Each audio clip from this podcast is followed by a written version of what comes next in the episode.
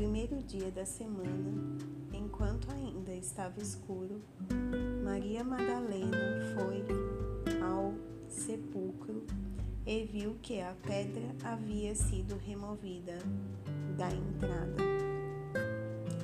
Ela correu na hora até onde estavam Simão, Pedro e o outro discípulo, aquele que Jesus amava.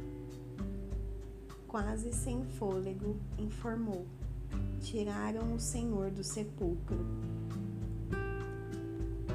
Nós não sabemos onde puseram. Pedro e o outro discípulo imediatamente correram ao sepulcro. O outro discípulo chegou primeiro, pois havia ultrapassado Pedro. Parando para olhar, viu lá dentro as peças de linho, mas não encontrou. Simão Pedro chegou depois dele. Entrou no sepulcro, observou as peças de linho deixadas ali e o lenço usado para cobrir a cabeça dele. Não junto com as peças de linho, mas separado delas, cuidadosamente dobrado. Então, outro discípulo que tinha chegado primeiro entrou no sepulcro, viu tudo e creu. Ninguém sabia ainda, com base nas escrituras, que ele havia que ele haveria de ressuscitar dos mortos. Os discípulos então voltaram para casa. Maria não voltou. Ficou do lado de fora, chorando.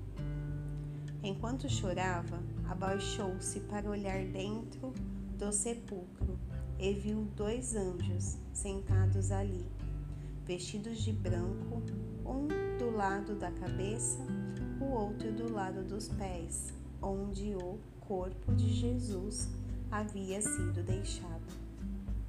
Eles disseram a ela: Mulher, por que você está chorando? Eles levaram meu senhor, ela disse, e não sei onde o puseram. Depois de dizer isso, virou-se e viu Jesus parado ali, mas não o reconheceu. Jesus disse: Mulher, por que você está chorando? A quem procura? Pensando que fosse o jardineiro, ela pediu: Moço, se você o levou, diga-me onde o pôs para que eu possa cuidar dele. Jesus disse: Maria. Virando-se para olhar para ele, ela exclamou em aramaico: Rabone, que quer dizer mestre. Jesus disse: Não me abrace, pois ainda não subi para o Pai. Vá aos meus irmãos e dê este recado. Eu subo para meu Pai e Pai de vocês, meu Deus e Deus de vocês. Maria Madalena foi dar a notícia aos discípulos. Viu o Senhor e relatou que ele tinha dito. Mais tarde, no mesmo dia, os discípulos estavam reunidos, mas com medo dos judeus. Haviam trancado todas as portas da casa. De repente, Jesus entrou, pôs-se no meio deles e disse: Paz seja com vocês. E mostrou a eles suas mãos e seu lado. Vendo o Senhor com os próprios olhos, os discípulos ficaram exultantes. Jesus repetiu sua saudação: Paz seja com vocês. Assim como o Pai me enviou, eu envio vocês. Ele respirou fundo e soprou sobre eles. Recebam o Espírito Santo.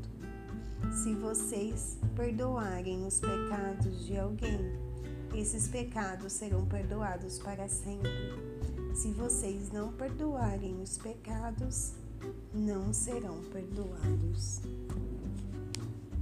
Tomé, também conhecido como o gêmeo, um dos doze, não estava com eles quando Jesus apareceu. Os outros discípulos contaram a ele: Nós vimos o Senhor.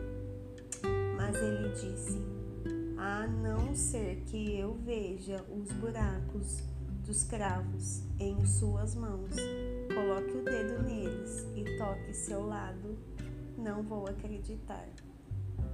Passado oito dias, os discípulos estavam outra vez naquela sala.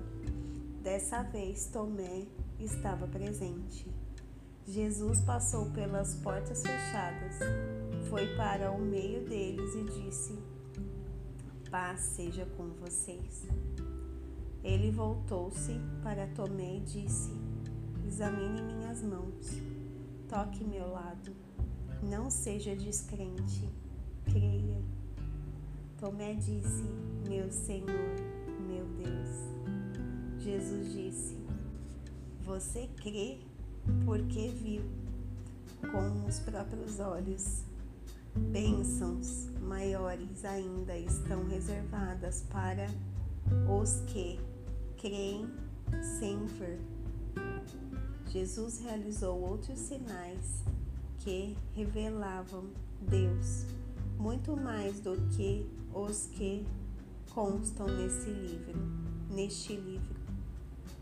Esses são escritos para que vocês creiam que Jesus é o Messias, o Filho de Deus, e ao crer tenham a vida real e eterna como ele pessoalmente a revelou.